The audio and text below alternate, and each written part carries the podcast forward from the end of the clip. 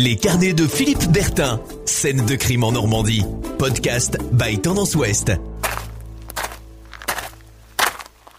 Bonjour, euh, ravi de vous retrouver pour un nouvel épisode de Scène de crime en Normandie. Je suis Philippe Bertin et je vous propose donc mes carnets de notes autour de ces lieux qui ont défrayé la chronique judiciaire et criminelle ces dernières années. L'histoire que je vais vous raconter aujourd'hui est une histoire de bout du monde. Elle a pour cadre un paysage à couper le souffle, balayé par les vents d'ouest, un endroit si singulier qu'il en est parfois très mystérieux.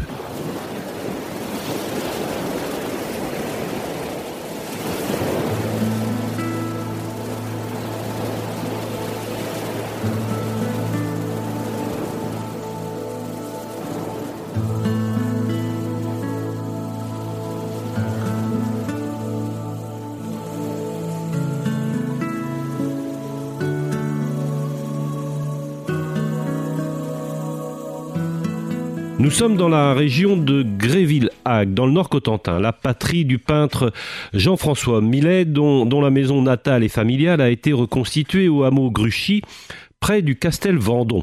C'est aussi dans cette région qu'a vécu un certain Jacques Prévert qui repose aujourd'hui au petit cimetière de Montville-la Petite.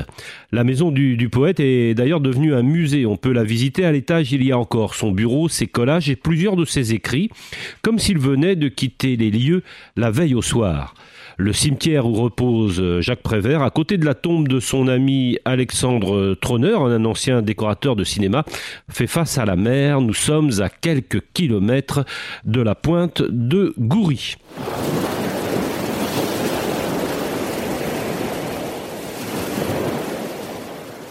Ce paysage étonnant et fantastique de la Hague est celui aussi d'une étrange affaire. Elle eut lieu il y a plus d'un demi-siècle et l'on ne sait toujours pas à ce jour ce qui s'est réellement passé. Nous sommes en novembre 1969. Le cadavre d'un jeune homme est retrouvé sur la falaise. Il s'appelle Serge Le Petit. Il a été abattu d'une balle de petit calibre dans la nuque. L'autopsie révélera qu'il est mort foudroyé, vidé de son sang, abattu comme un chien, sans qu'on sache ni pourquoi ni par qui. À l'époque, l'affaire fit grand bruit, elle reste à ce jour l'une des affaires criminelles parmi les plus troublantes et les plus énigmatiques de Normandie. Podcast by Tendance Ouest. Reprenons donc l'histoire à ses tout débuts, c'est-à-dire au moment précis où l'on retrouve, où l'on découvre le corps inanimé de Serge Le Petit, le jeune lycéen cherbourgeois. Ce sont euh, plusieurs copains revenant d'une partie de pêche à la crevette qui font ce jour-là cette sinistre découverte. Près du cadavre, il y a un sac à dos, avec à l'intérieur un passeport, un sandwich, une banane, une paire de tennis, une lampe torche, plusieurs billets de banque, au total 240 francs de l'époque, c'est-à-dire l'équivalent d'un peu plus d'une trentaine d'euros d'aujourd'hui. On retrouve aussi un appareil photo miniature avec des accessoires dernier cri, un plan de Paris et puis enfin des cigarettes et trois gros cigares. Nous sommes dans le secteur de Landemer, au-dessus de la crique du Oui. Le ciel est bas, il fait un temps de cochon, un temps de toussaint. Tout du long de la falaise, le sentier des douaniers surplombe le paysage. Pour la petite histoire, l'endroit où a été retrouvé le jeune homme est assez proche de celui où un certain Boris Vian venait autrefois en vacances. Que faisait donc ce jeune lycéen à cet endroit précis et plutôt inhospitalier, surtout en, plein mois de novembre, le dimanche de la Toussaint, donc 1969. On croit d'abord, évidemment, à une, une mauvaise chute. Le jeune homme aurait visiblement été victime d'un accident sur la falaise. Son corps, après avoir été retrouvé par, par les pêcheurs, est ensuite transporté à l'hôpital Pasteur de Cherbourg. Et c'est la femme du concierge de l'hôpital, chargée de préparer le corps du défunt, qui s'aperçoit la première d'un détail assez troublant. À l'arrière de la nuque, elle remarque comme une éraflure, une blessure étrange. Les gendarmes sont, alertés, le procureur de la République ordonne aussitôt une autopsie qui sera effectuée 48 heures plus tard. Elle va lever le doute, il ne s'agit pas d'un accident, mais bel et bien d'un meurtre.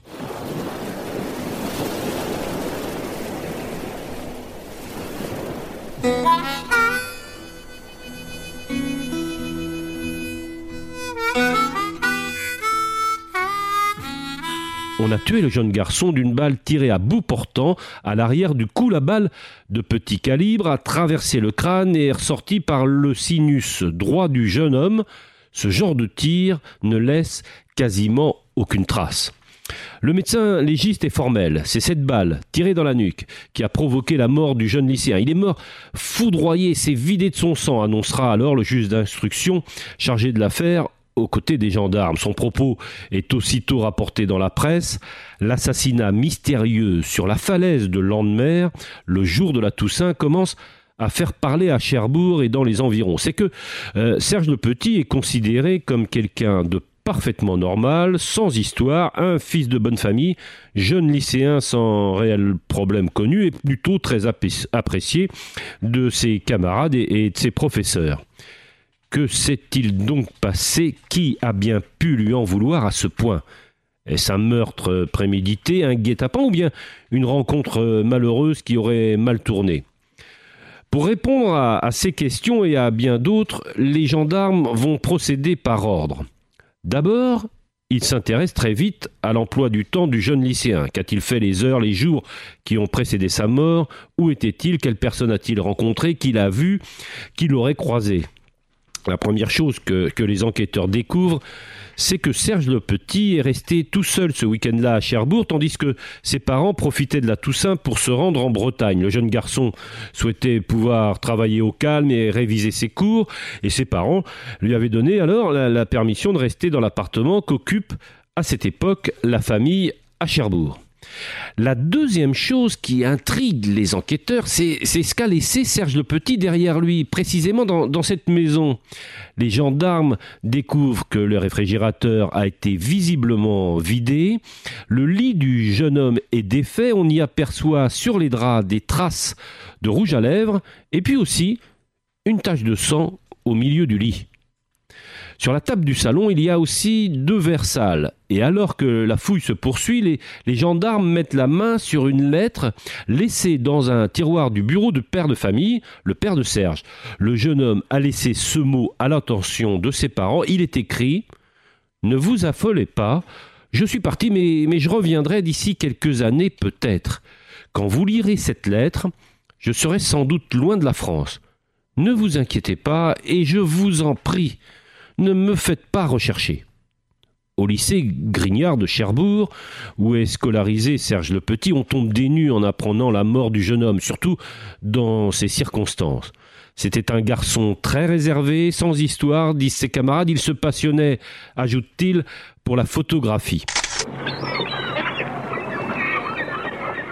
La photographie, justement. Voilà une piste parmi d'autres que vont creuser les gendarmes. Souvenez-vous, je vous ai dit qu'à côté du cadavre du jeune homme avait été retrouvé un sac à dos renfermant entre autres un appareil photo et de multiples accessoires plutôt sophistiqués, du matériel de professionnels, voire même, diront certains, d'apprentis espions.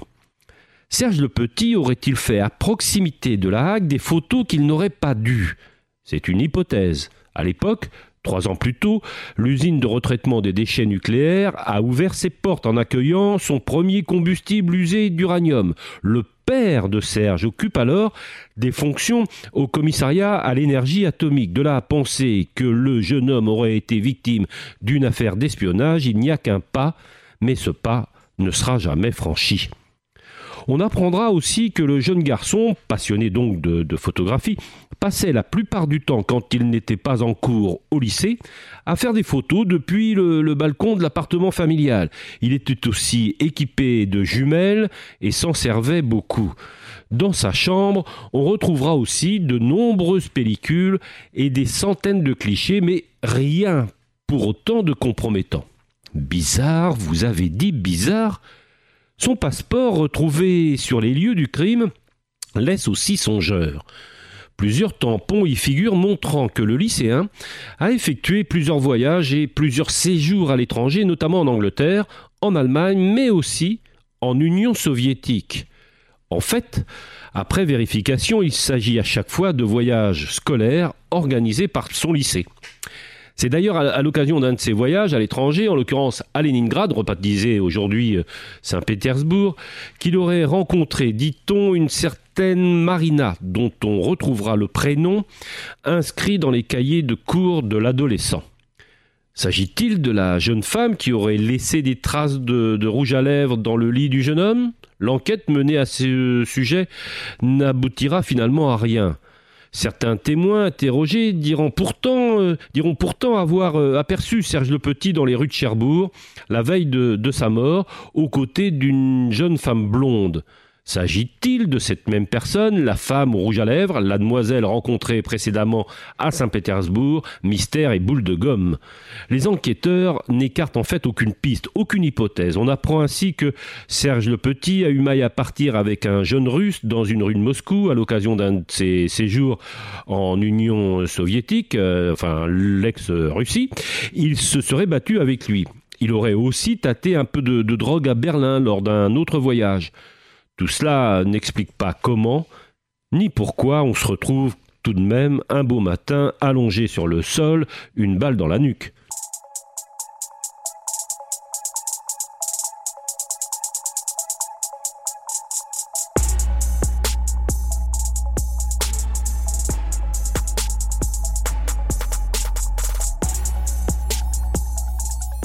Jalousie d'un rival sur fond d'amourette franco-russe, affaire d'espionnage en pleine guerre froide, meurtre crapuleux pour une histoire d'argent et de trafic de drogue, toutes les pistes sont ouvertes, mais sans jamais vraiment aboutir. Serge Le Petit aurait-il voulu par exemple, échanger des photos compromettantes pour de l'argent, le rendez-vous sur la falaise de Landemer avec son interlocuteur aurait-il mal tourné? Cette hypothèse a longtemps prévalu, mais sans jamais vraiment être démontrée. À ce stade, et 50 ans après les faits, on peut tout imaginer. On est cependant sûr d'une seule chose, qu'un jeune homme de 17 ans apparemment sans histoire, fut assassiné un jour de novembre de l'année 1969 sur la falaise de Landemer en contrebas du sentier des douaniers de la Hague et que depuis, son ou ses meurtriers courent toujours.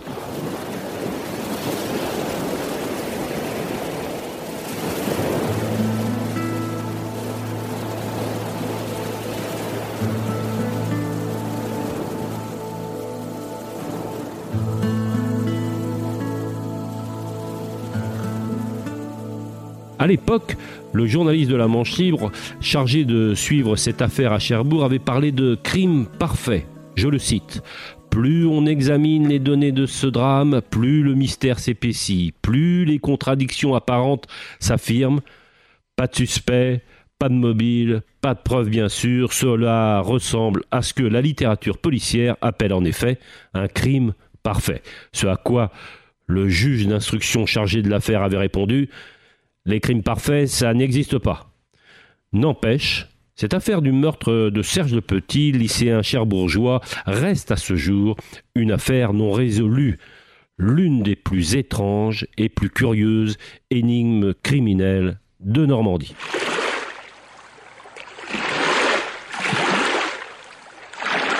À très bientôt pour un nouvel épisode de mes carnets de notes sur ces scènes de crime. Podcast by Tendance Ouest.